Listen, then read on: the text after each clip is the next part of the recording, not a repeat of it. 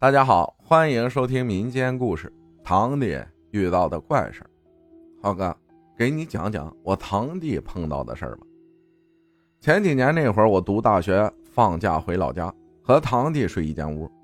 和他说到这个话题时，和我说的，当时我们睡的那间房，就是我俩奶奶睡的。奶奶在我高三那年去世了。奶奶对于我们孙子辈的都很好。我是家族中孙辈里的大哥，从小更是奶奶对我格外的亲。我还记得那天我在学校里省一模考，刚考完第一科出了考场，我班主任就来找到我，告诉了我这个噩耗。我当天直接请了假，和同一级的表哥回了老家。一进堂屋就看见奶奶躺在板子上，眼泪控制不住的就流了下来。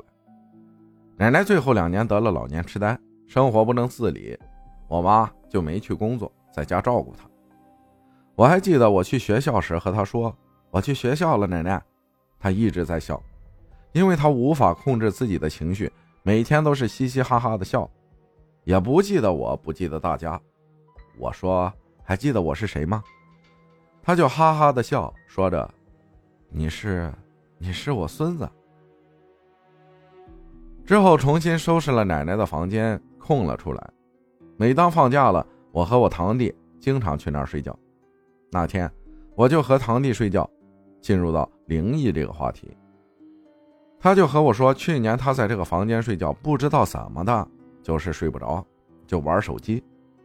大概到三点多吧，他眼睛实在是酸的不行了，就躺着，想着躺一会儿就应该能睡着了吧。也不知道躺了多久，他开始困了。这时，他隐约听到了大厅爷爷养的猫叫了几声，他没在意。在农村，猫猫狗狗叫实在是太平常了，兴许是饿了呢。不一会儿，吱呀一声，他房门开了，带着困意，又是冬天，大被盖着头，就没睁眼，以为是小猫进来了。那个房间的门一般我们都是不反锁的，老房门了，轻轻一推就能打开。房门开了之后，他隐约听到了脚步声，一点一点在向床头走来。这时他无比清醒，在被子里大气儿都不敢喘。他其实是露出半个头的，因为全盖着会很热。这个脚步声他太熟悉了，和奶奶在世时一模一样。不一会儿，脚步声就停了。他能感觉到此刻奶奶就在他床头边。虽说是亲奶奶，但是碰到这种事儿还是很怕的。他就这么静静的在被子里躺着，突然，他感觉被子被人轻抚了一下，接着第二下、第三下，就这样，过了一会儿，轻抚到了他露出的半个脑袋，他依旧不敢睁眼看看，但是也没有像一开始那样害怕了，就任他摸着。没多久，这个感觉就没了。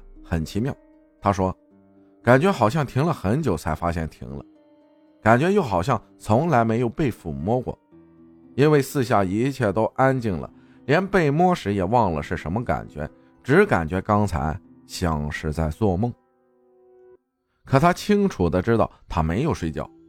又过了一会儿，他感觉一切都正常后，拿出了手机，一看时间已经到了五点半。他想着干脆就不睡了，玩手机到了天亮，天亮后才睡的觉。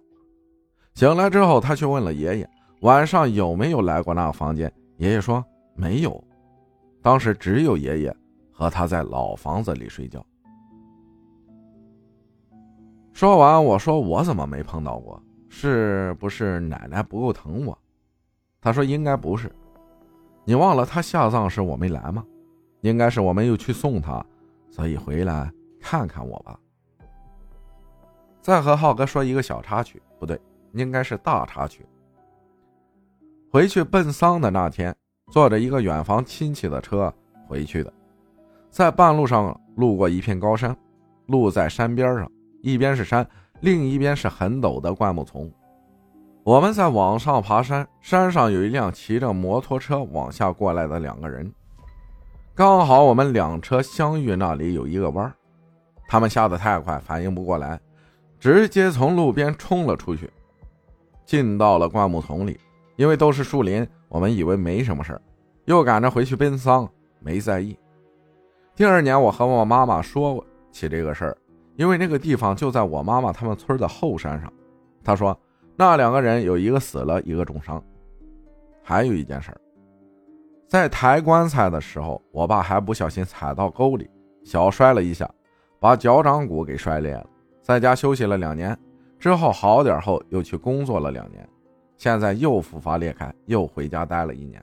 哎，这一连串的，咱也不知道说啥了。